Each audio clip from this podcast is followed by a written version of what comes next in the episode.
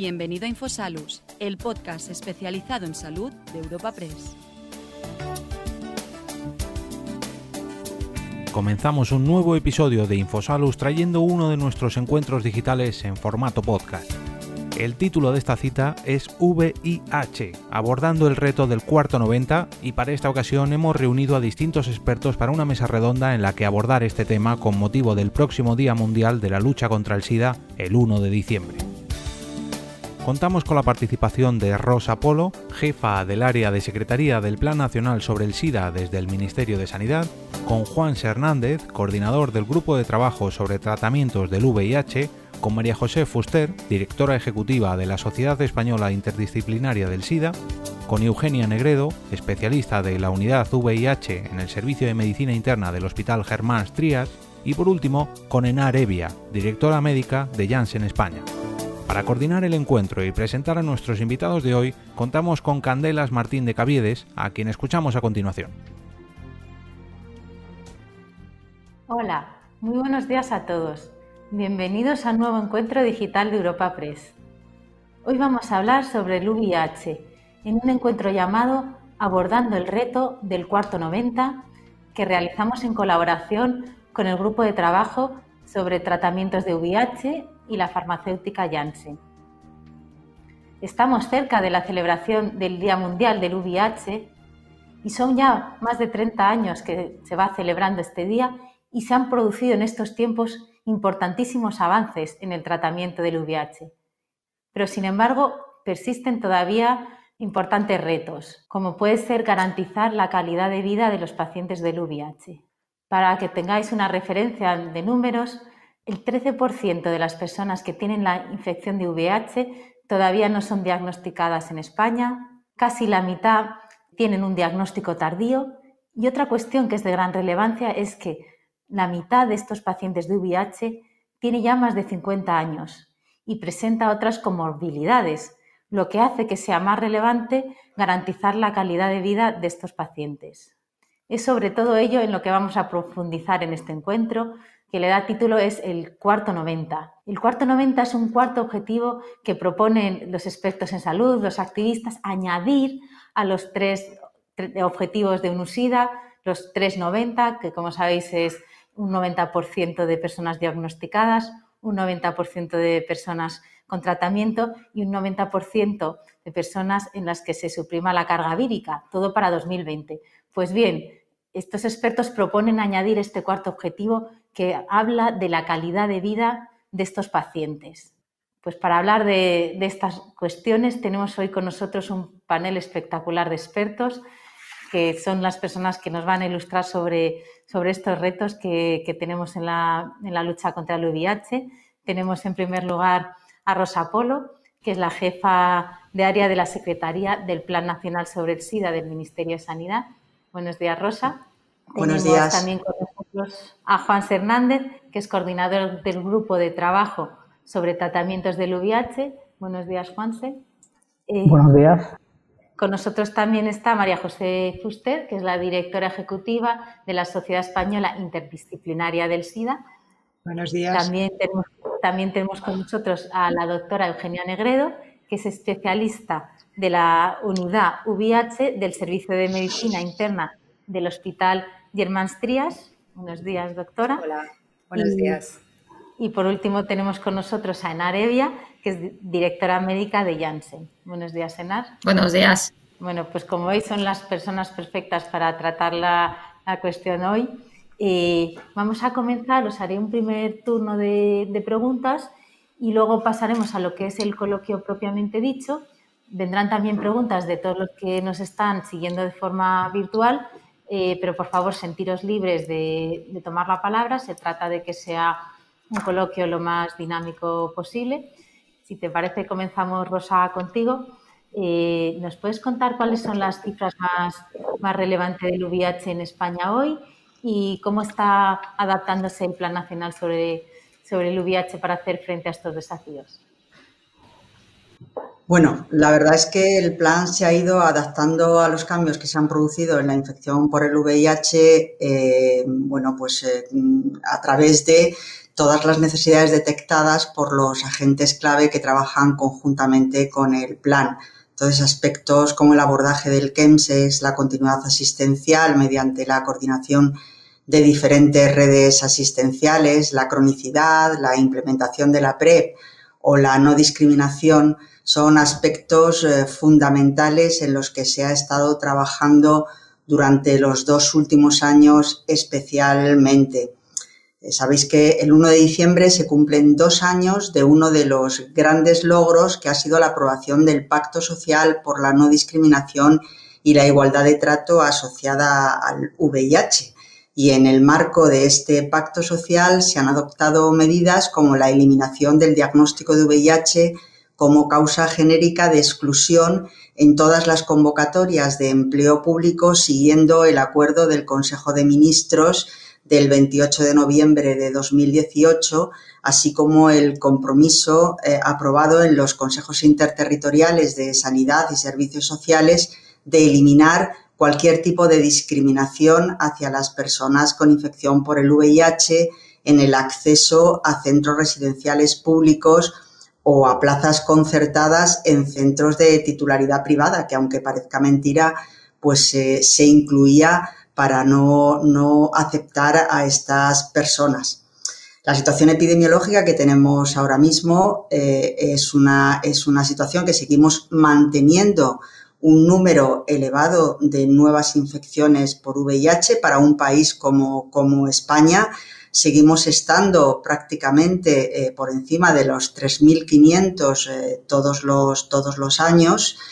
Y, bueno, no, no, hemos cumplido uno de los objetivos que nos marcó, nos marcó eh, ONUSIDA, y es que España tendría que haber disminuido el número de infecciones en algo más de 1.100, o sea, eh, quedarnos más o menos en las 1.100, en un 75%, y sin embargo seguimos manteniendo esta cifra, como os digo, de, de 3.500. De tal manera que eso es un reto fundamental e importantísimo en el cual vamos a, tener que trabajar de manera, de manera muy, muy intensa durante los, los próximos años. Muchísimas gracias, Rosa. Y María José, ¿cuál es tu opinión? ¿Cómo valoras la consecución de los objetivos de UNUSIDA? Bueno, justamente se acaban de publicar la actualización de cómo, de cómo estamos España con los objetivos de ONUSIDA y bueno, parece que donde, aunque estamos, hemos conseguido muy cerquita o algunos sobrepasarlo, donde seguimos teniendo un reto fundamental es en, en el diagnóstico. Aún así, pues estamos en el 87%, creo, según los datos recientemente publicados, con lo cual estaríamos rozando, pero bueno, no nos debemos de, no, eso no nos debe de poner solamente contentos, sino saber que no hemos llegado y que es un reto de los más importantes que tenemos.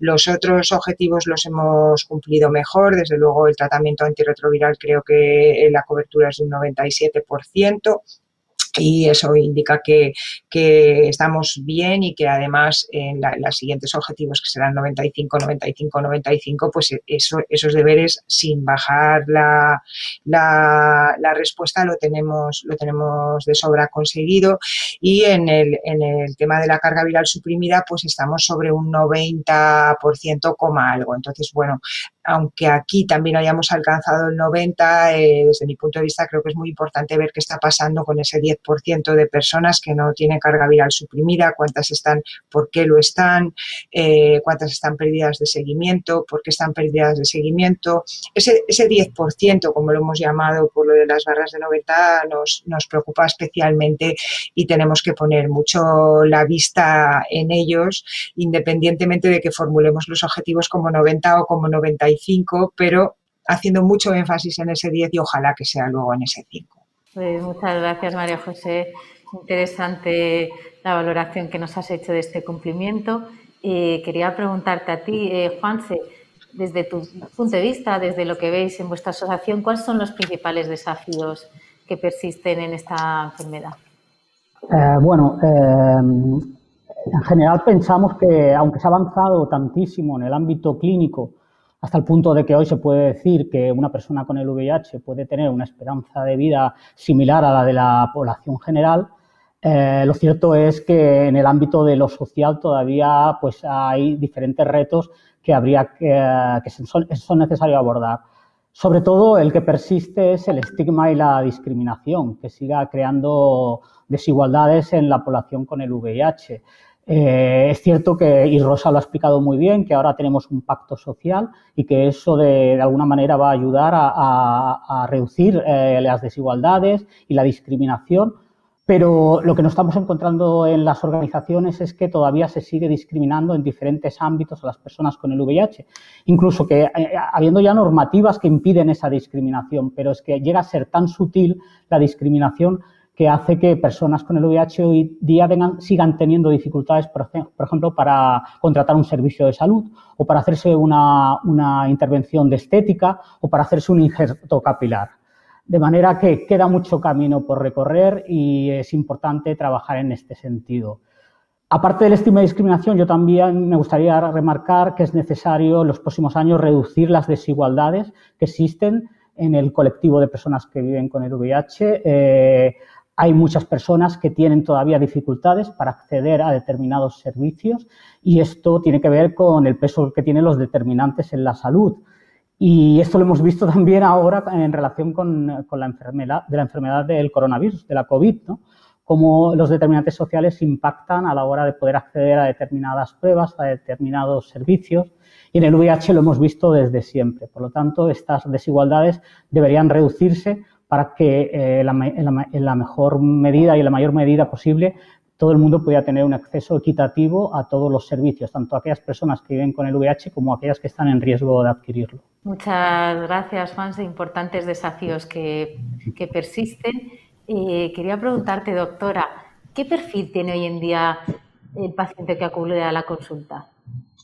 Bueno, el perfil yo distinguiría básicamente dos perfiles. ¿no? Eh, lo que hemos de pensar es que la consulta a nuestro paciente ha cambiado muchísimo desde hace ya años. ¿no? Si antes entraba el paciente en la consulta y se trataba de decirle eh, el número de CD4, que son las defensas, eh, la cantidad de virus que tenía y, cuatro datos más, y con esto ya la consulta quedaba casi acabada, pues últimamente, en los últimos años ya la consulta ha cambiado muchísimo y se distinguen claramente dos, dos tipos de pacientes desde mi punto de vista. Aquel paciente que lleva 10 eh, años o menos diagnosticado, más o menos, por, decir una cifra, que se diagnosticó más recientemente, que ha usado los fármacos eh, ya mucho menos tóxicos, que se toleran mucho mejor, que son una, dos, tres pastillas como mucho y que les aporta una buena calidad de vida, y aquellos pacientes que se diagnosticaron hace muchos años, más de 10, 15, 20, incluso hay pacientes que ya van por más de 25 años de diagnóstico. Estos pacientes, claro, están envejeciendo con el VIH, llevan muchos años eh, tratándose con tratamientos antirretrovirales que algunos años atrás eran mucho más tóxicos. Por tanto, eh, en la consulta nos vemos este, estos dos tipos de pacientes y los hemos de abordar de manera distinta. Aquellos más jóvenes, diagnosticados más recientemente, que tienen una problemática distinta, a lo mejor las infecciones de transmisión sexual, eh, el papilomavirus, etcétera. Aquellos pacientes de más años, como decía, que se le han ido acumulando más comorbilidades como en la población general. Eh, van envejeciendo y, por tanto, aparece la hipertensión, aparece la osteoporosis, aparecen los daños renales y se han de ir tratando todas estas comorbilidades que decimos. Muchísimas gracias, doctora. Muy interesante lo que comentas de la vejez, del envejecimiento de estos pacientes. Sobre eso seguiremos ahondando a lo largo de este encuentro. Eh, Enar, coméntanos, en todo este escenario, ¿qué, papel juega la innovación? Bueno, yo creo que, la innovación y el avance en su conjunto de la ciencia con los profesionales eh, sanitarios y, también todo el tejido colaborativo eh, alrededor, yo creo que ha sido fundamental ¿no? para cambiar bueno, pues el transcurso del abordaje del VIH. Yo tuve la suerte de trabajar durante muchos años específicamente en este área en, en, Janssen y es verdad que no en todas las enfermedades y las patologías se ha conseguido lo que se ha conseguido con el, con el VIH, ¿no? Desde, bueno, pues modificar la evolución del curso de esta, de esta enfermedad, pasando a ser una, una enfermedad pues de, letal en el prácticamente 100% de los, de los casos, eh, a una infección que es crónica y que, y que pues, es totalmente controlable, ¿no? Tota, eh, entonces, bueno, pues esta fórmula de éxito para nosotros está, está clara, innovación, colaboración y, ciencia. Eh, en ese sentido, bueno, pues nuestro compromiso con, VIH es firme y no es nuevo. Y llevamos, la verdad, que muchos, muchos años ya eh, practicando este compromiso, pues en muchos ámbitos, la educación, la prevención, la detección y el, y el tratamiento. Durante más de 25 años hemos estudiado, hemos investigado en profundidad eh, cuáles son los efectos de, este virus, del, VIH y de la enfermedad que, lo, que, provoca. Y hemos puesto a disposición tanto de los sistemas de, salud como de los profesionales sanitarios y, por supuesto, de los pacientes eh, distintas herramientas ¿no? que van a, pues, cambiar, continuar cambiando el uso de, esta epidemia, ¿no? apostando, pues, por supuesto, una remisión a largo plazo del VIH y conseguir también una prevención eficaz, que es también un aspecto fundamental. Hemos conseguido de esta manera poner a disposición de las personas que viven con VIH ocho medicamentos a lo largo de, estos años, muy focalizados en la eficacia y en la tolerabilidad, y en los últimos años también, eh, por supuesto, en la, simplificación del tratamiento. Eh, hemos desarrollado una formulación en comprimido único, pero no nos hemos quedado ahí, hemos seguido avanzando y, estamos desarrollando una inyectable de, larga duración que va a contribuir a la adherencia de, a mejorar la adherencia de estos pacientes, ya que no va a ser necesario esa terapia diaria y bueno, creemos que va a ser eh, realmente un aspecto transformacional ¿no? dentro de la evolución de, esta enfermedad y con el que estamos, pues, francamente, muy, muy ilusionados. ¿no? Y otro proyecto que también tenemos entre manos es la vacuna, ¿no? Totalmente. a través de alianzas eh, globales eh, y, distintos partners estamos evaluando pues, un régimen de vacuna, de vacuna preventiva eh, diseñado para inducir respuestas inmunes contra cepas virales responsables de, responsables de la pandemia del, VIH. Por lo tanto, creemos que, todo esto va a conseguir eh, ayudar en ese objetivo de mejorar la calidad de vida de, estos pacientes y para ello trabajamos cada día. Pues muchas gracias, Enar. Eh, doctora Negredo, has mencionado dos tipos de perfil de, de pacientes muy diferenciados y hablabas de que afortunadamente pues los eh, que fueron diagnosticados antes, pues ya han entrado en la vejez. Y has hablado de las comorbilidades. ¿Cómo se gestionan este tipo? ¿Nos puedes comentar un poco más, profundizar en cómo se gestionan este tipo de, pacientes? Bien, aquí está la dificultad, ¿no? En el poco tiempo que tenemos de consulta, a veces hay pacientes muy complejos y que deberíamos buscar estrategias para poder abordar todas estas, todas estas comorbilidades, ¿no? Posiblemente ha de intervenir, mm, posiblemente no, seguro, ha de intervenir, enfermería, ayudar en el seguimiento de la hipertensión, de la diabetes, etcétera. Ha de intervenir también la atención primaria, ¿no? Los médicos de los CAPS han de, han de ayudar al manejo común, eh, que sea algo bidireccional, ¿no? Tanto cuando ellos eh, perciben algún problema, pues comunicarlo al hospital o al revés, cuando nosotros detectamos, diagnosticamos alguna patología nueva, alguna enfermedad nueva, pues también que sean ah, otros especialistas o eh, también la atención primaria la que ayude. ¿no? Em, es lo difícil eso, el crear ese grupo eh, bien comunicado y que, y que, el paciente se sienta arropado, que haya alguien que, controle todo esto.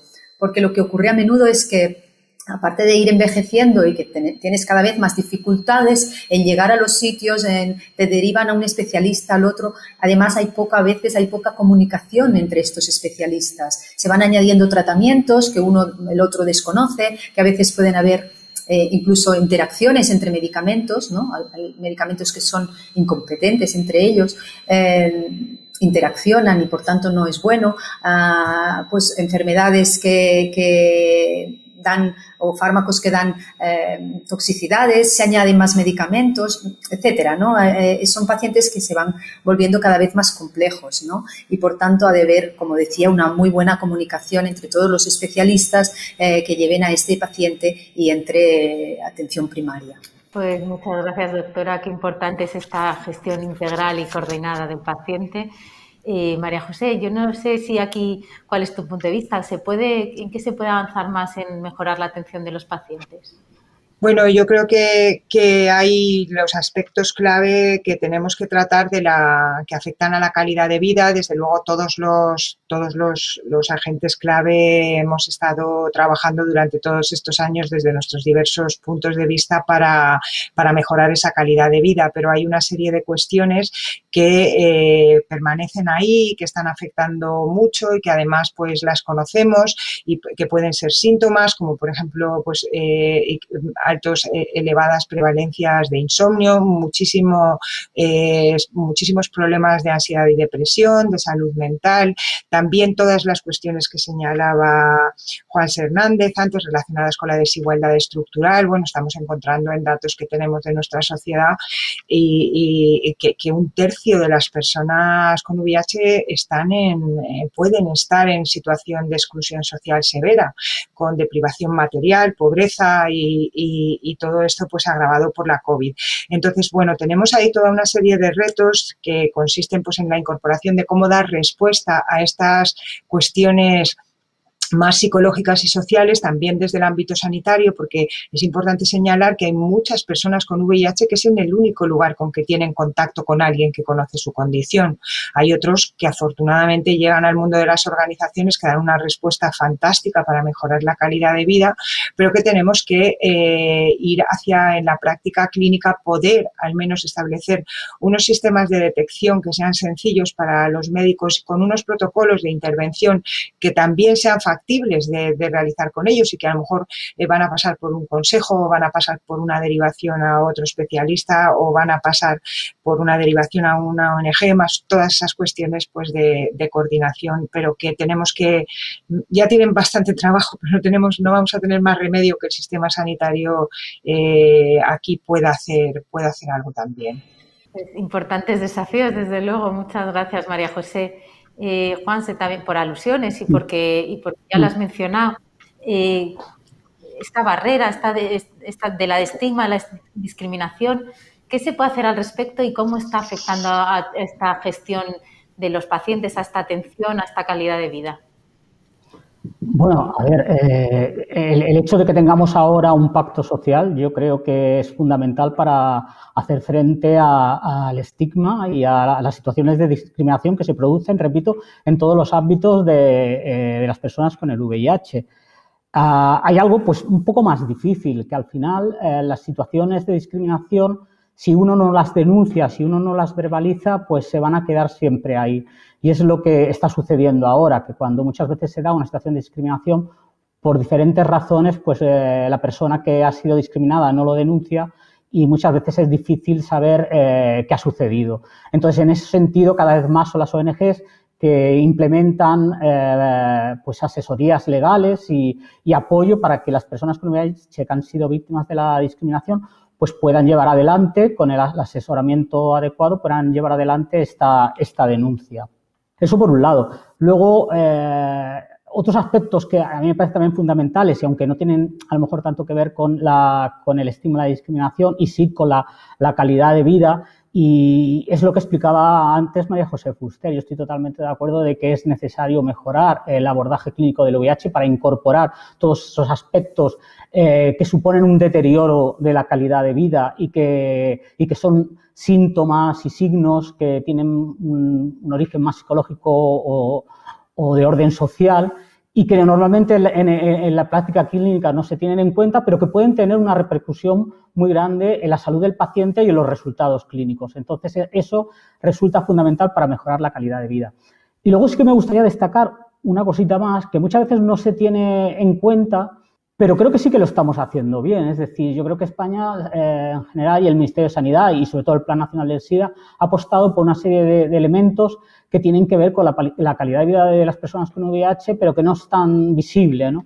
Por ejemplo, el hecho de apostar por la formación médica eh, a través del proyecto ESTER, que es un proyecto, máster de formación para profesionales sanitarios, un máster en VIH, creo que eso, eh, formar a los profesionales sanitarios va a tener un beneficio eh, muy, grande en la calidad de vida de los pacientes. O seguir invirtiendo en investigación y desarrollo también es fundamental, ¿no? Para que centros de investigación, como puede ser la SEISIDA o como puede ser la Fundación de Utah contra la SIDA, pueden seguir investigando y puedan hacer que avance el conocimiento médico en torno a esta enfermedad y que eso se traslade en buenas prácticas clínicas en el abordaje de los pacientes.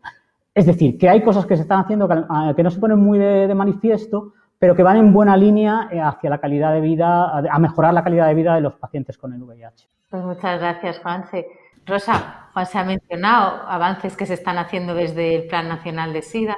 Cuéntanos un poco, no sé si quieres añadir algo en cómo se está gestionando esta mejora de la calidad de vida. A ver, yo creo que ya lo han dicho todos mis, compañeros y es verdad, yo creo que el abordaje del, paciente tiene que ir muchísimo más allá de, lo que se ha estado haciendo estos últimos años. Es cierto que tenemos un sistema sanitario que eh, está, tiene una atención muy fragmentada y muy basada en estructuras, es decir, por una parte está el hospital, por otra parte está atención primaria y, eso eh, hay que hacer un esfuerzo importante para poder unirlo de tal manera que no exista esta diferencia y que cuando el paciente vaya al hospital, a ser atendido, eh, si luego tiene que ir a atención primaria, el médico de atención primaria sepa exactamente todo lo que le ha pasado y todo lo que se le ha hecho en el, en el hospital.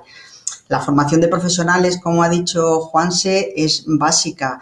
Yo creo que en ese sentido, desde luego, el VIH se ha destacado sobre el resto de las, de las especialidades porque desde el principio eh, los propios profesionales nos hemos preocupado de estar formándonos continuamente y eso es una base muy importante. Y luego el, valorar a la persona eh, mm, mucho más allá de, los aspectos eh, exclusivamente médicos. Es decir, hay que trabajar muchísimo en, en, ver aspectos de lo que le rodea al paciente. El bienestar del paciente no es solamente encontrarse eh, bien clínicamente, sino encontrarse bien en la sociedad, encontrarse bien en su ambiente, el, que tenga acceso al trabajo, el que tenga acceso a una vivienda, el que pueda, eh, eh, pueda disponer de todos los sistemas necesarios para que su calidad de vida mejore. Eso es un reto fundamental que tenemos todos en el que vamos a tener que trabajar durante los próximos años y que bueno, pues poco a poco eh, yo creo que iremos consiguiendo. Muchas gracias, Rosa. Todos coincidís ¿no? en esa visión integral, coordinación, en calidad de vida. Es lo que mide este cuarto 90, como bien sabéis. Pero frente a los otros tres 90, este puede ser diferente al tener otra complicación de cómo se mide, ¿no? O sea, ¿cómo se puede medir, Rosa, esta evolución favorable de la calidad de vida del paciente? Pues la verdad es que es una pregunta que a mí me resulta muy difícil de, responder y ojalá eh, supiéramos todos eh, responderla. Hay, sistemas para poderla medir, pero creo que hay que hacer más una, como una especie de humanización ¿no? de, lo que es la atención del paciente y el poder valorar esa calidad de vida. Probablemente María José, que es experta en este tema, tenga una respuesta eh, mejor que la mía para poder decirnos que era pues, eh, valorar no solamente por lo que nos cuente el, paciente, sino para intentar acercarnos más a, ver de qué forma se puede eh, mejorar esa calidad de vida. María José, te lo paso a ti. vale. Porque vale. creo que vas mejor que yo. Todavía no tenemos, bueno, es que hay como dos cosas diferentes aquí, ¿no? O sea, por un lado está el cuarto 90, ¿no? Como han llamado el cuarto 90, que eh, simboliza la calidad de vida, pero bueno, luego la calidad de vida es un concepto que está compuesto de indicadores objetivos y también subjetivos de lo que es una buena vida, ¿no? Entonces, eh, estamos trabajando a dos niveles. Un nivel sería que los sistemas, o sea, que se monitorizara a nivel de los sistemas de salud, a nivel nacional, el avance hacia ese cuarto 90 para eso, una cuestión súper importante es definir y construir un indicador que pueda darnos una idea de ese avance y un indicador además que sea factible de recoger en un entorno como un sistema nacional de salud, que no es lo mismo que explorar en la profundidad de, las áreas diferentes afectadas en el paciente. En ese sentido, bueno, decir que desde en Seisida estamos participando en un grupo con un grupo de expertos internacionales liderados por el doctor, el profesor Jeffrey Lazarus y eh, estamos eh, empezando a ir hacia un consenso de qué dimensiones tiene que recoger al menos ese cuarto 90 y luego ya avanzaremos en los indicadores. Parece que vamos eh, confluyendo a que al menos la multimorbilidad, la calidad de vida autorreportada o percibida y la discriminación tienen que formar parte imprescindible de ese, de ese índice que, como os digo, avanzaremos y yo creo que lo, tendremos en no mucho. Y otra cuestión es cómo medir eh, luego en el día a día eh, la calidad de vida, qué, áreas están más, más, afectadas de la calidad de vida de, una persona con VIH para poder intervenir. Eso nos, nos, nos exige otro nivel ¿no? de, de, utilizar pues, cuestionarios reportados por el paciente, que los hay validados, que miden la calidad de vida, u otros cuestionarios de screening que nos permitan profundizar en ver si, la persona pues, puntúa mal en ansiedad, pues que se le pueda diagnosticar ya con un eh, cuestionario más, más más dirigido a ello. Y para eso pues tenemos que establecer, y es donde estamos también muchas personas poniendo el foco y ojalá pronto pues vayan saliendo proyectos por ahí, en ver cómo podemos facilitar todo eso para poderlo implantar en el sistema sanitario. Es decir, que podamos llegar a, a poderle preguntar en el sistema sanitario a los pacientes de, con unos sistemas sencillos que los profesionales sanitarios puedan interpretar de manera sencilla y después para poder eh, aplicar y obviamente también en otros entornos comunitarios, pero allí pues se profundiza más, aunque no sea a lo mejor con, con cuestionarios así, sobre, sobre esas áreas más afectadas en la calidad de vida. Así que bueno, tenemos trabajillo. Desde luego, mucha tarea por delante, pero muy, muy, muy interesante el medir esto, medir esta calidad de vida del paciente. Eh, no sé si, si, alguno quiere añadir algo más sobre cómo se mide esta calidad de vida del paciente y, si no, preguntarte a ti, Enar, eh, en este contexto de apuesta por este cuarto 90, de apuesta por la calidad de vida del paciente, ¿cuál es el compromiso de una compañía como la vuestra? Bueno, yo creo que, como hemos ido comentando eh, a lo largo de este encuentro, el estigma es eh, un factor que está vigente todavía, que es una, que es una realidad. Y, es un factor muy negativo, ¿no? Que afecta pues tanto al diagnóstico como a la atención y al bienestar emocional de, los pacientes que viven con, VIH. Eh, nosotros en Janssen creemos que, bueno, que la educación y el empoderamiento pueden ayudar mucho a estos pacientes, ¿no? A mejorar su vida, a vivir una vida, como comentábamos, mejor. Para ello lo que hacemos es trabajar mm, conjuntamente y, establecer también alianzas y proyectos con diferentes, eh, con diferentes actores. Em, y bueno, pues a mí me gustaría traer y poner encima de la mesa un, ejemplo de este tipo de, colaboración y eh, aprovechando que está Juanse además con nosotros y seguro que él puede hablar extensamente sobre ello, me gustaría comentar el proyecto VIH 360. Es una incubadora de, ideas es un espacio en el que lo que se pretende es que diferentes actores del VIH eh, del área del VIH pues puedan interaccionar, puedan co-crear proyectos eh, innovadores y que sean también aplicables pues tanto a la práctica eh, clínica como a la comunitaria desde un enfoque transdisciplinario.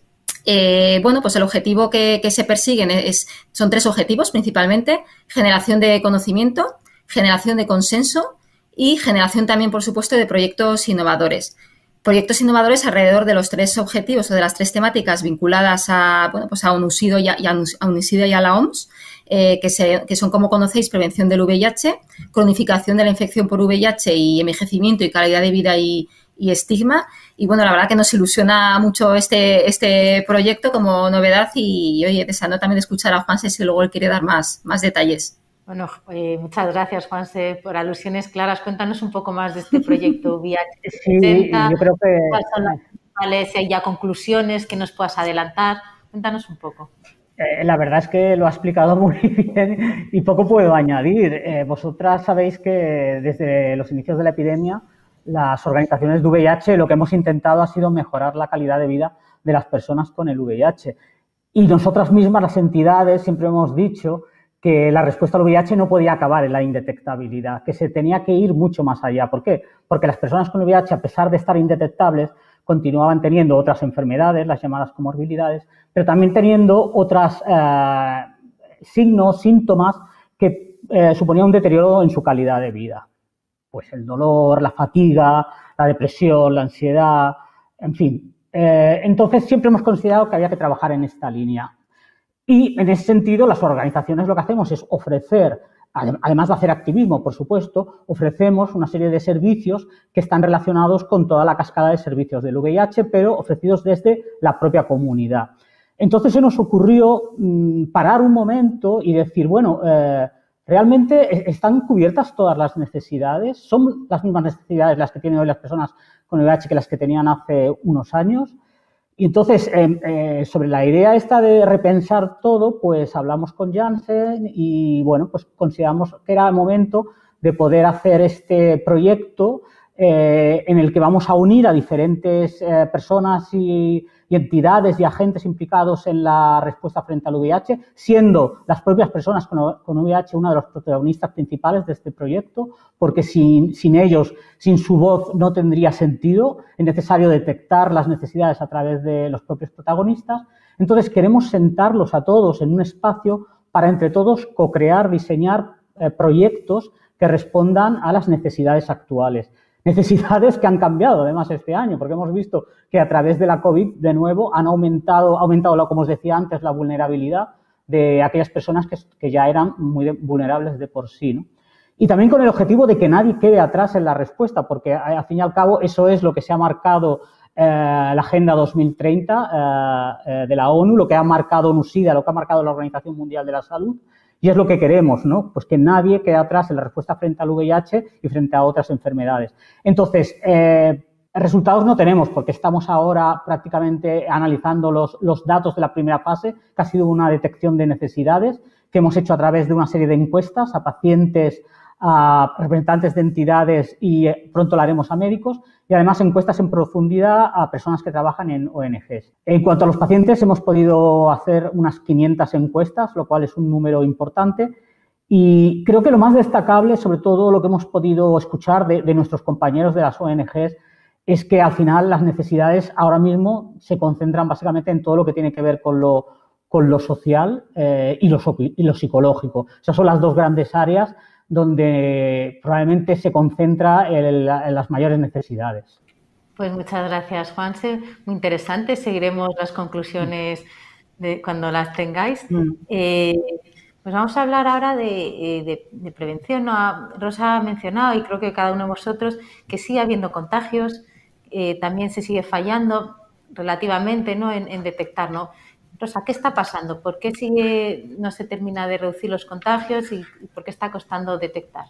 Bueno, pues esa es la pregunta del millón. La verdad es que yo creo que eh, eso nos está pasando en todas partes. El, primer 90 es el único que no se está consiguiendo en, general.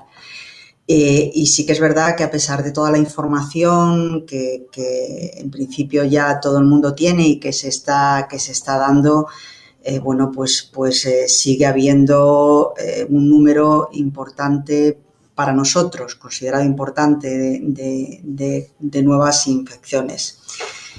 Lo que está pasando, pues probablemente yo creo que una de las cosas es, puede ser que se haya perdido un poco el miedo también a, la, infección. Ya sabemos que existen tratamientos que son muy efectivos y que tienen pocos efectos adversos y eso hace, bueno, pues que mucha gente ya piense que, bueno, pues que no pasa nada. la promoción del uso del, preservativo, pues eh, a pesar de, hacer campañas para el uso de preservativo a nivel general, pues eh, bueno, pues tampoco es, eh, no se utiliza siempre que se tiene que utilizar. Y, bueno, yo creo que es un sumatorio de, un sumatorio de, factores que hacen que siempre vayamos a tener una determinada eh, población en la cual va a ser eh, mucho más eh, vulnerable a la hora de, infectarse por, por, el VIH. Eh, tenemos que seguir trabajando, hay que trabajar sobre todo en atención, en, prevención primaria, es fundamental e importantísimo. Promocionar la, la profilaxis preexposición, ya que sabemos que existe ese porcentaje de personas que no van a utilizar preservativos y que van a estar expuestas al VIH desde luego es eh, importantísimo el, que eh, se termine de implementar a nivel de todas las comunidades autónomas la profilaxis eh, preexposición y bueno pues que se, llegue a lo que realmente ha, previsto ONUSIDA y es que bueno pues haya más de 3 millones de personas que estén utilizando eh, la PrEP como, como, prevención del VIH en, personas altamente eh, susceptibles de, infectarse. Y a partir de ahí, pues todas las medidas preventivas que, todos sabemos y que tenemos que seguir trabajando con ellas. Pues muchas gracias, Rosa. Has desgranado casi todos los factores que hay detrás. Yo quería también eh, preguntar a, María José, ¿coincides con, con, este análisis? ¿Se ha bajado de verdad la percepción del riesgo?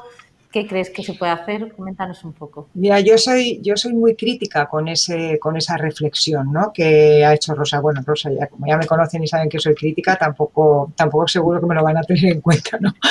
Pero yo soy muy crítica con esa, con esa afirmación de que se ha perdido el miedo. Lo soy por varias razones. Una, porque no tengo ningún dato, eh, que a lo mejor existe, yo no lo tengo, que apoye esa conclusión.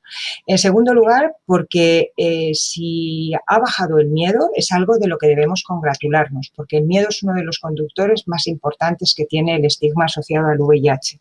Y en tercer lugar, y no menos importante, porque el miedo es uno de los componentes, la amenaza es uno de los componentes que influyen en que adoptemos o no una conducta preventiva de salud. Pero desde luego no es el único y no se sostiene por sí solo en el tiempo, ¿no? Es lo mismo que poner en las cajetillas de tabaco un pulmón ennegrecido. Mm, eso por sí solo a lo mejor hace dejar de fumar en algunos, pero no hace a lo mejor sostener la conducta y en otros muchos, pues al final yo he fumado muchos años y, lo miras y ni lo ves, ¿no? Entonces eh, hay otros factores importantes donde hay que poner la clave y entre ellos pues es los recursos, la capacidad que tenga la persona para afrontar esa situación y también eh, toda la opinión que tengan los referentes, la norma social, todas estas y, y otras muchas cosas, ¿no? Entonces todos estos aspectos están muy deteriorados todo lo que tiene que ver lo social, el afrontamiento, por la ocultación de la, de la infección, por los estereotipos, por un montón de cosas que es donde hay que más bien decir que todo eso si persiste toda esa cantidad persiste por, por, una serie de cosas. Una, porque la sexualidad humana es también eh, pues difícil de ponerle a lo mejor frenos. Si ahora mismo estamos con la COVID peleándonos con la mitad de la familia para ver si cumplimos la normativa de cenar seis o no, pues entonces un tema como, como, la sexualidad, los afectos y tal, pues también es, es, algo, es algo complejo. Entonces yo creo que, que, hay que explicarse más por, esta, por este estigma asociado al VIH, hay que explicarse por esto de la sexualidad y no tanto por, por el tema de, y no tanto por el tema del miedo, y es donde yo pondría un poquito más el foco. Muchísimas gracias, María José. Juanse, tú desde, desde tu asociación ¿Qué opinión tienes? ¿Qué se puede hacer en el campo de la prevención para cumplir este, que es uno de los retos que, persisten? Bueno, a ver, eh, y eh, esta pregunta que me haces también la quiero ligar o la quiero unir a la pregunta anterior. Es, que es muy difícil de responder el por qué no somos capaces de reducir eh, el, número de nuevas infecciones cada año. Yo también creo que está muy asociado al estigma. Cuanto más mayor es el estigma, menor es la, tasa de hacerse la prueba de, eh, del VIH. Pero también hay otro factor que hay que poner, eh, sacar a relucir, ¿no? Es eh, el fracaso que ha habido en España en introducir la, la, educación sexual en las escuelas. Para mí eso es un factor fundamental que sí que podría llegar a cambiar las cosas a largo plazo. Y esto es mm, una asignatura pendiente, y valga la redundancia, porque es una asignatura, la educación sexual, y es que los, derechos sexuales son derechos fundamentales. Y dentro de estos derechos sexuales y reproductivos se encuentra la educación. Y debería ser una asignatura que formara parte del currículum de, los escolares. Y hasta que no suceda eso, pues eh, no vamos a tener unos jóvenes y unos adolescentes que tengan plena conciencia de, su sexualidad y, cómo gestionar su sexualidad en diferentes ámbitos. Por otro lado, yo creo que también a lo mejor eh, la estrategia basada únicamente en el uso del condón, pues eh, a la larga no ha resultado eficaz. Y yo creo que la aproximación va mucho más ligada a introducir el enfoque o el paradigma de la reducción de riesgos y de daños en el ámbito sexual, ¿no? Y sobre todo de la prevención combinada, el disponer de una amplia gama de herramientas de prevención y que las personas puedan adaptarlas a sus necesidades sexuales, que son necesidades muy cambiantes, que pueden cambiar a lo largo de, la vida de una persona, pero que tenga las suficientes y que éstas sean capaces de, eh, eh, de, poder, de que la persona sea capaz de crear sus propias estrategias a partir de las herramientas disponibles. Y luego, por otro lado, yo creo que también tenemos un inconveniente que ha sido el, retraso que hemos tenido en España en la incorporación de la PrEP. La PrEP podía contribuir a reducir, de la profilaxis preexposición al VIH, podía reducir eh, el número de nuevas infecciones, pero claro, estamos en, un momento que desde que se aprobó su financiación pública en noviembre del año pasado, pues eh, está costando mucho el despliegue eficaz de, esta estrategia o esta herramienta de prevención hasta tal punto que en comunidades autónomas que se producen cada año un, número importante de infecciones, como puede ser la Comunidad de Madrid, que tiene en torno a, unos mil nuevos diagnósticos cada año, pues solo hay un centro en toda la Comunidad de Madrid que esté proporcionando la PrEP. Esto realmente, pues, eh, creemos que, no es eh, eficaz a las necesidades preventivas que tiene la Comunidad de, Madrid respecto al VIH. Y algo parecido se podría decir del resto de comunidades autónomas, ¿no? La lentitud con la que se está produciendo el despliegue. Vaya por delante que eh, la COVID pues, ha producido un retraso y, que todo esto se puede entender, etcétera, etcétera. Pero bueno, eh, no podemos dejar de responder problemas importantes, como pueden ser también las infecciones de transmisión sexual o el VIH, porque hay otros problemas de salud pública. ¿no? Eh, hay que mirar cómo se, se llevan todas estas cosas de la mejor manera. Pues muchas gracias, Juanse. Vamos a hablar ahora de, cómo se encuentra, doctora Negrero, el acceso y la adhesión a los tratamientos, cómo influye el estigma asociado a la toma de medicación. Cuéntanos un poco. Bien, eh, yo creo que eh, la mayor parte de nuestros pacientes en nuestro medio, siempre hablo en nuestro medio, evidentemente, porque esto varía muchísimo de, diferentes regiones, el tipo de, paciente que recibes y demás, pero al menos en nuestro medio, una gran parte, la mayoría de nuestros pacientes es adherente al tratamiento, sigue el tratamiento de forma adecuada, sigue las, visitas al las consultas, la retención al sistema sanitario es correcta, pero es verdad que hay un porcentaje, que es en el que debemos centrarnos más, que se pierde. No, no, sabemos muy bien eh, cómo retener a estas, a estas personas que en algún momento desaparecen del sistema, eh, ya no vienen a las consultas, eh, en farmacia te dicen que ya no pasan a recoger la medicación y aparecen a lo mejor un año, dos años o, más tiempo después o en otro centro tiempo después en, en una situación mucho más deteriorada. ¿no? Eso es en, esto, en estos grupos son en los que debemos centrarnos. En mi opinión, creo que ahí están sobre todo eh, mujeres, las mujeres por el tema del estigma, por el tema de, de, cuidar al resto de la familia y no cuidarse tanto ellas y demás. Hay una serie de características, sabe más María José y Juanche posiblemente de este tema que no yo, pero creo que es un grupo de riesgo.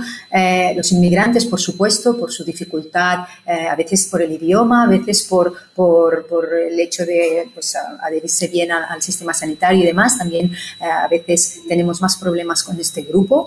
Y no sé, los adolescentes también, gente muy joven que aún no, no están muy convencidos o no están aceptando la enfermedad como deberían, también son uh, un grupo de riesgo. Así que me vengan a la mente ahora, ¿no? Eh, queda claro que hay grupos que son de más riesgo y en estos son en los que nos tendríamos que centrar eh, mucho más.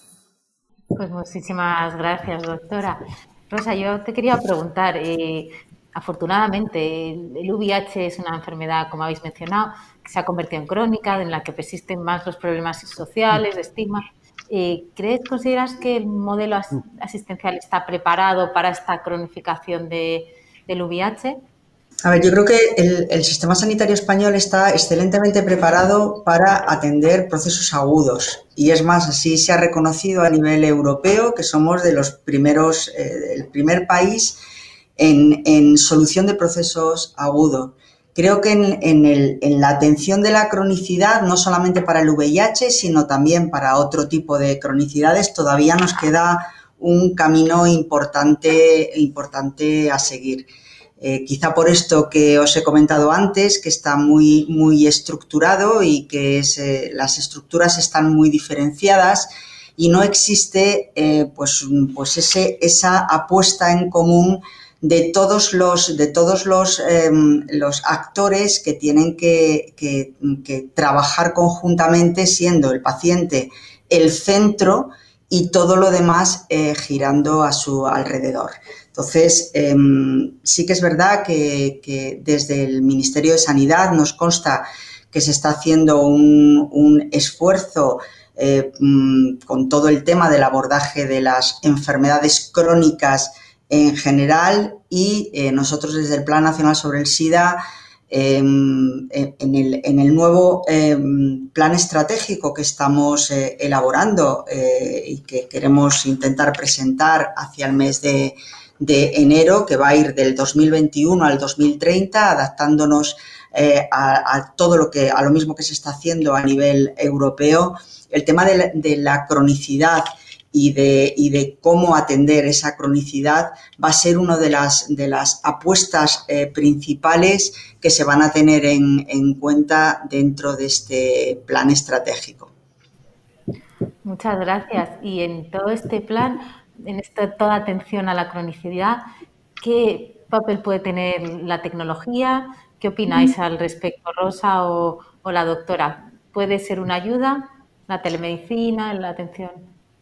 Te contesto yo, yo creo que, eh, la telemedicina cada vez va a ir ganando eh, más terreno. Y, creo que para algunos aspectos, pues eh, lo hemos visto con todo el tema del, del COVID, en algunas situaciones la telemedicina puede ir mm, francamente bien y puede favorecer em, pues el gente que no se pueda, que no pueda acceder al, sistema sanitario, pues por, dificultad de movimiento, etcétera, puede ir muy bien. Eso no quita para que em, siga siendo la atención presencial, eh, bueno, pues prioritaria porque puedes valorar otros aspectos, otros aspectos que son fundamentales y que a lo mejor eh, con, la, con la telemedicina no puedes abordar. Pero yo creo que que, bueno, es mm, dentro de unos años, si volvemos a tener este, este mismo encuentro, a lo mejor estamos hablando de telemedicina como algo mm, mucho más implementado que lo que está ahora. Pues muchas, muchas gracias. Doctora, no sé si ahora funciona la conexión por preguntarte si necesariamente por hablar de COVID, si los pacientes de VIH tienen más riesgo de, contraerlo y de, de, hacerlo tienen más, más riesgo de complicaciones? Eh, bueno, pues eh, de esta pregunta, eh, respecto a la anterior, que sí que quería contestaros también, si me dejas un segundo, pues por supuesto que la telemedicina, como decía Rosa, juega un papel muy importante hoy en día. Y si ya Muchas unidades estábamos trabajando en ello, como por ejemplo en nuestra unidad, que estamos con una aplicación para el manejo de, estos pacientes a través de la telemedicina, pues el tema del COVID lo ha, lo ha acelerado, ¿no? O sea que yo creo que hemos... Em, eh, avanzado unos años en lo que en una situación normal habríamos tardado algo más, pero que el COVID nos ha forzado a, ir más rápido y que está claro que la telemedicina nos ayudará. La visita presencial es obligatoria, o al menos de forma regular, una vez al año o cada cuanto necesite el paciente, pero hay muchas veces, muchas intervenciones que la telemedicina puede ayudarnos y nos puede ayudar también a esta a esta comunicación ah, más fluida que decía antes y que también han nombrado otros compañeros con eh, primaria o con otros especialistas y que es básica para el buen manejo y para lo que es la, el manejo de, estos pacientes. ¿no? Y me preguntabas también por... Em, perdona, ahora se me ha ido. ¿Los pacientes de VIH tenían más riesgo? Ah, sí, del COVID. Sí, sí, sí, disculpa, al ser un tema tan distinto se me había ido. Eh, bien, el tema del COVID empezó eh, y nosotros, todos los especialistas del VIH, tuvimos eh, mucho miedo de pensar que nuestros pacientes eran un grupo de riesgo. un, grupo de riesgo porque, bueno, son personas eh, que al final el VIH afecta al sistema inmunológico, ¿no? a la inmunidad, a las defensas y, por tanto, a menudo son de riesgo de, otras enfermedades y mm, se consideró que eran un grupo de riesgo. No sabemos si ha sido porque mm, reciben tratamiento para el virus y por tanto, al ser un tratamiento antiviral, antirretroviral, eh, puede tener algún beneficio sobre el COVID. Ahí ha habido algún estudio de algún fármaco en concreto, aunque no queda muy claro. Eh, segundo, si ha sido porque su propio sistema inmunitario hace que, eh, bueno, en parte, aunque parezca paradójico, que lo defiende contra el COVID. Y tercero, que yo creo en gran parte también por el hecho de que al considerarse un grupo de riesgo también se han protegido mucho. Han, cumplido, cuando hablo con mis pacientes, todos han cumplido estrictamente el confinamiento, todas las normas, van súper protegidos, eh, hacen mucho teletrabajo, etcétera. ¿no? Entonces, estas condiciones han hecho que veamos menos COVID de lo que pensábamos, incluso menos que la población general y, formas, eh, diríamos, incluso menos graves. Pues muchas gracias, doctora. Es evidentemente una, buena noticia, eh, sobre todo por la preocupación que se generó al principio en torno a estas cuestiones. Eh, yo quería preguntarte a ti, María José, eh, ¿cómo lo ves? ¿Tú crees que, ha afectado la erupción del COVID a la atención de, de estos pacientes de VIH? ¿Han seguido su tratamiento de forma normal? Bueno, sin duda la COVID ha afectado a todo el mundo. Eh, también es verdad que eh, sin conocer otras patologías o otras respuestas comunitarias a otros problemas, pues también puedo decir que dentro de todos los problemas, pues las personas con VIH son afortunadas, afortunadas porque hay eh, toda una red de, profesionales estupendos y que además llevan muchísimos años de cercanía con nosotros, con lo cual en la mayoría de los casos, pues hemos tenido ese contacto directo, que luego sobre todo por las organizaciones no gubernamentales que se han movilizado para dar una respuesta súper eh, rápida a todas las necesidades que iban surgiendo, como por ejemplo pues el tema de, la, de, no solo ellos, sino también en colaboración con, con los hospitales, pues por ejemplo la recogida de la medicación en las farmacias u otras cuestiones. Pero también es verdad que sí que hay eh, cuestiones que pueden haberse quedado sin atender y que a lo mejor estas, yo creo que no sé si están medidas o no, pero las tendremos que ir viendo. Si sabemos, eh, no en pacientes con VIH, pero por ejemplo en la prevención, pues gente que ha, que ha dejado de tomar la PrEP y algunas personas que se han infectado porque se ha dejado de suministrar. Eh, tenemos también pues personas con VIH que las escuchas como en la población general que a lo mejor están dilatando alguna cosa que tendrían que hacer porque, porque hay miedo a ir al hospital y estas cuestiones. Y luego, bueno, pues está toda la parte, como comentaba antes, que para muchas, para un porcentaje muy, muy alto de personas con VIH, las únicas, eh, el único, en el único lugar donde se conoce su, su estado de salud, eh, su, su, situación con respecto al VIH es en el, en el hospital, es por los profesionales sanitarios. Entonces, bueno, eh, los problemas de la falta de apoyo social ahí ya son diferentes y eso también forma parte de la atención, ¿no? Y de hecho, pues algunos datos que tenemos en SEISIDA pues nos muestran que la sintomatología, la prevalencia de síntomas como la ansiedad, por ejemplo, puede haber subido de manera exponencial y eso sí que no se ha tratado igual. Pues muchas gracias, María José. Juan, si algo mencionaste en una de tus intervenciones, hablaste de, determinantes sociales que afectaban en esto, de desigualdad. ¿Quieres añadir algo más aquí al impacto que ha tenido la COVID en, en la atención a los pacientes? Ah, sí, bueno, y en relación a lo que estábamos comentando de la telemedicina, yo creo que aunque haya habido experiencias de algunos hospitales de crear eh, desde hace un tiempo aplicaciones para la atención de los pacientes, yo creo que está muy bien y, coincido eh, con Eugenia que esto en los últimos o en los próximos meses supongo que, va a haber un, aumento exponencial del desarrollo de estas nuevas tecnologías dedicadas a la, atención médica. Pero mm, tenemos que pensar también que existe una brecha digital y que muchas personas no pueden ser atendidas a través de estas tecnologías nuevas porque o bien son alfabetas digitales, hay un, problema de alfabetización digital, o porque no tienen acceso a, los propios aparatos para poder comunicarse. Eh, entonces hay que tener en cuenta esto y que siempre será necesaria una atención presencial, porque en algunos casos el uso de la tecnología a distancia para atender a, los pacientes puede crear también un aumento de la, desigualdad. Y hay que tener mucho cuidado con este tipo, este tipo de cosas. Pues muchas gracias, eh, sin duda, sin duda es así. No todo el mundo tiene el mismo acceso a esta tecnología.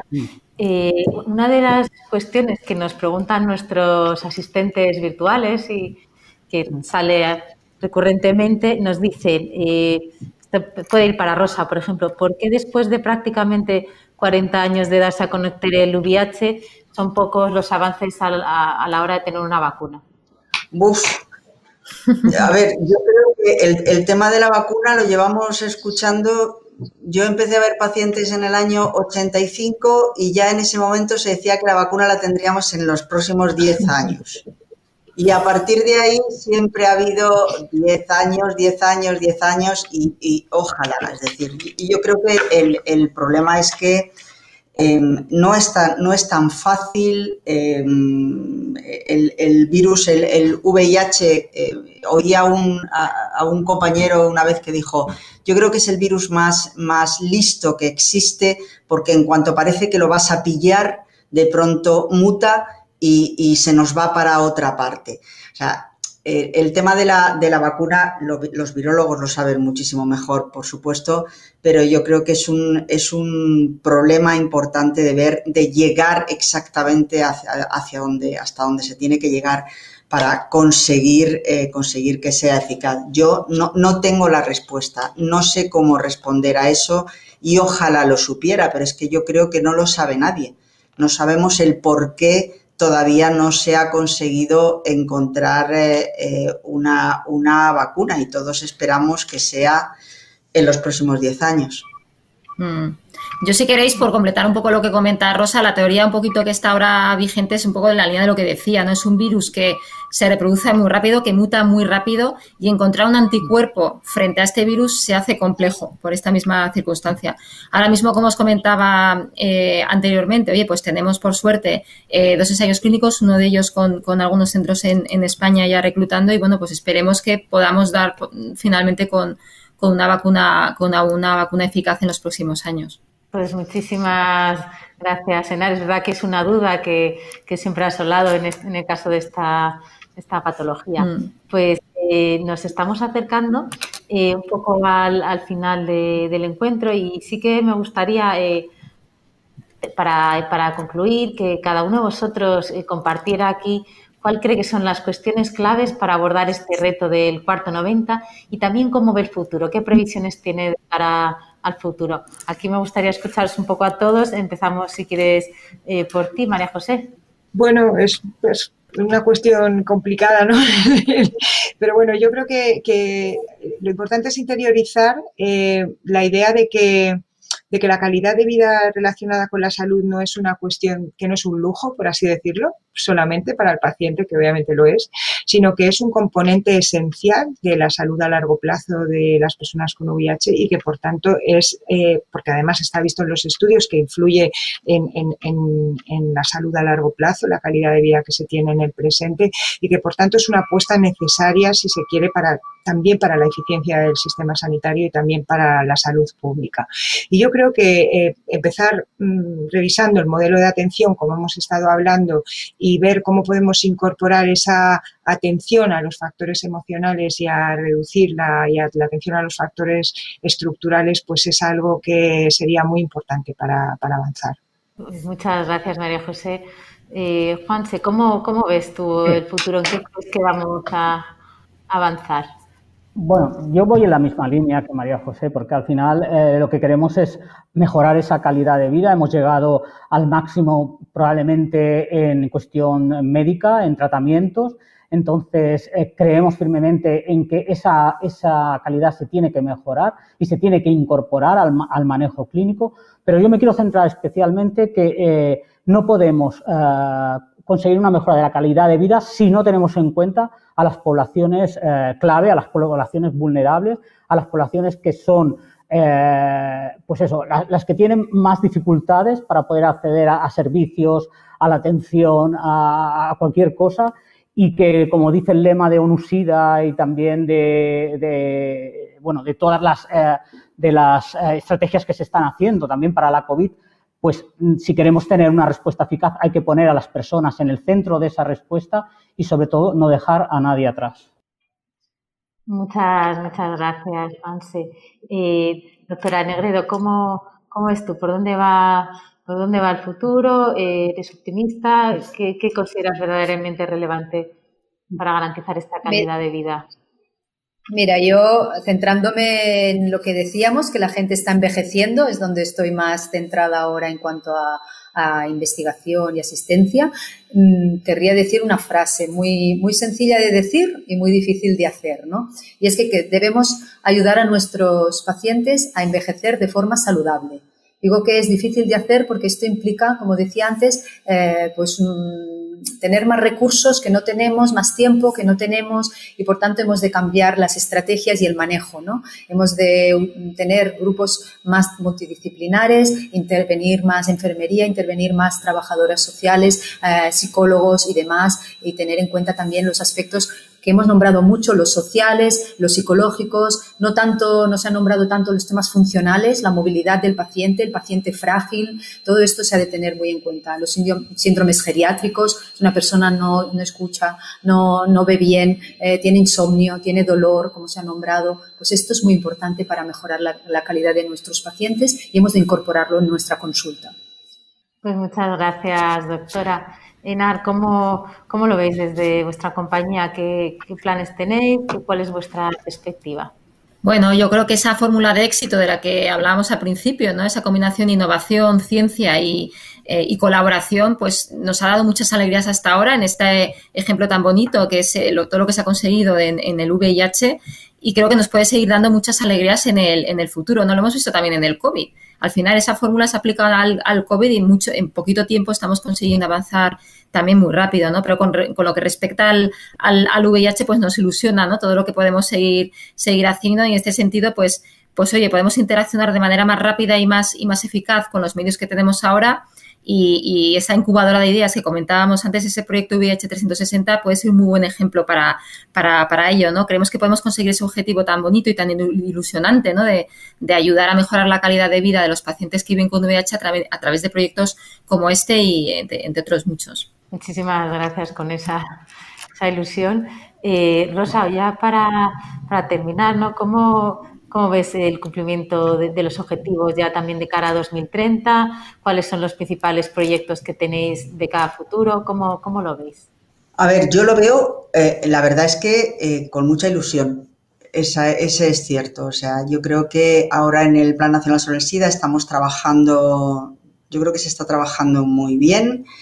Em, que tenemos eh, la intención de, escuchar a todo el mundo, de, poder trabajar conjuntamente con todos los actores que forman parte de, la atención de, las personas eh, con el VIH y eh, bueno, pues esa, esa multidisciplinaridad de, trabajo está haciendo que, bueno, pues que, los objetivos que nos hemos marcado eh, de cumplimiento de los, de los 490 eh, se, puedan, se puedan conseguir.